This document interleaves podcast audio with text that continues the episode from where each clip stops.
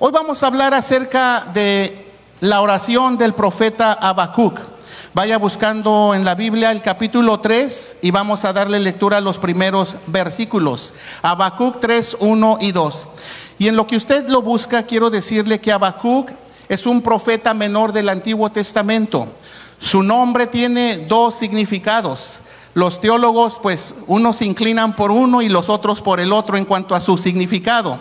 Pero de acuerdo a Alfonso Knockwick, el profeta Habacuc, quien era de Israel, a su nombre se le dieron dos significados. Y él dice, el número uno, según algunos, viene de Acadio y quiere decir una hierba fragante.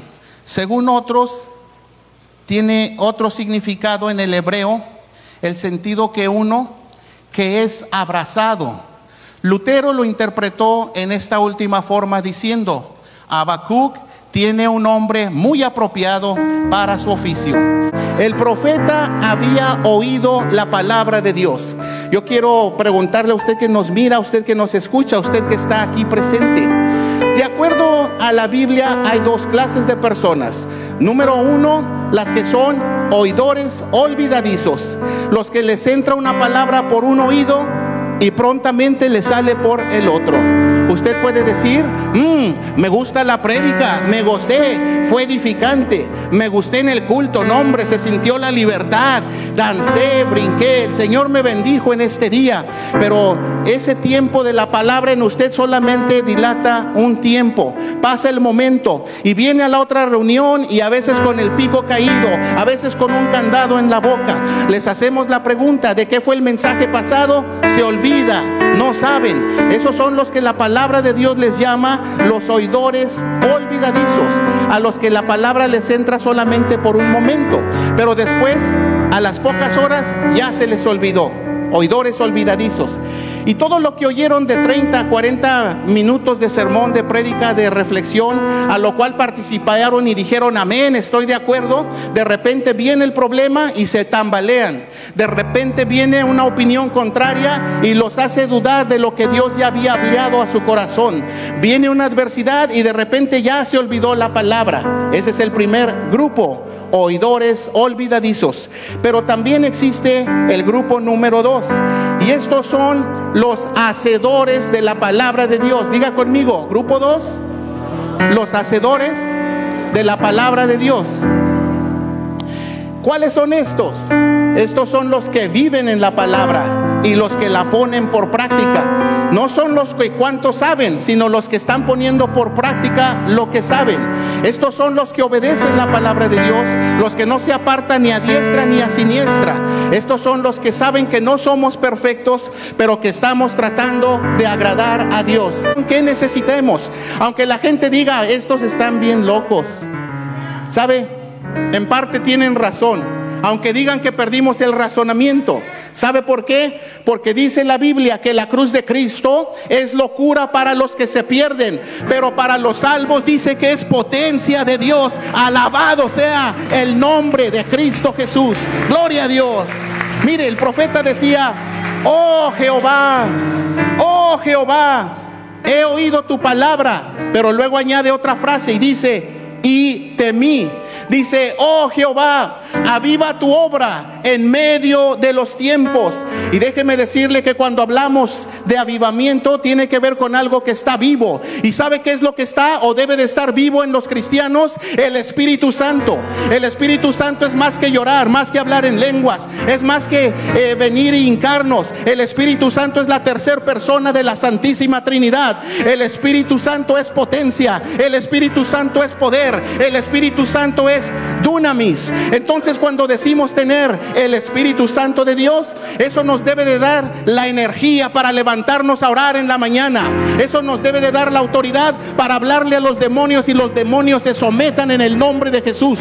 Cuando decimos tener el Espíritu Santo, eso nos da el poder para estar en la casa de Dios, alegres, contentos, exaltando y glorificando el nombre de Dios. Cuando decimos que tenemos el Espíritu Santo, nos da poder para no estar cabeceando y durmiéndonos en el servicio. Cuando decimos que tenemos el Espíritu Santo de Dios, nos da la energía para brincar, para danzar, para exclamar y para clamarle a Dios. ¿Por qué cree que los profetas tenían resultado? Porque sabían lo que significa clamar a Dios. Y déjeme decirle que el Espíritu Santo está aquí. Y de tal forma que si usted tiene un malestar físico, el Espíritu Santo es capaz de tocar ese cuerpo, de secar cualquier germen de enfermedad, de hacerla polvo en el poderoso nombre de Cristo Jesús. El Espíritu Santo es capaz de darle la fortaleza que usted necesita, que sus piernas están débiles, que su espalda está... Eh, con dolor. El Espíritu Santo es capaz de darle la sanidad en el nombre de Jesús. El Espíritu Santo es capaz de darle la paz que usted está buscando. El Espíritu Santo es capaz de darle la fortaleza que usted necesita si es que se siente cansado. El Espíritu Santo está aquí. Y dice la Biblia que en medio de la gente en lengua de tartamudos hablará a este pueblo. Y si usted tiene la libertad del Espíritu Santo, usted puede levantar sus manos, usted puede glorificar a Dios. Mire lo que decía el profeta. Decía, oh Jehová, he oído tu palabra y temí. Oh Jehová, aviva tu obra en medio de los tiempos. Dígame, esta oración, más de tres mil años atrás, está vigente para estos tiempos que estamos viviendo, sí o no. Ve a su alrededor. Cuánta gente frívola hay, cuánta gente que usted conoce dice conocer a Cristo y ni siquiera a la iglesia quieren ir, ni siquiera pueden levantar sus manos y orar por alguien. ¿Por qué?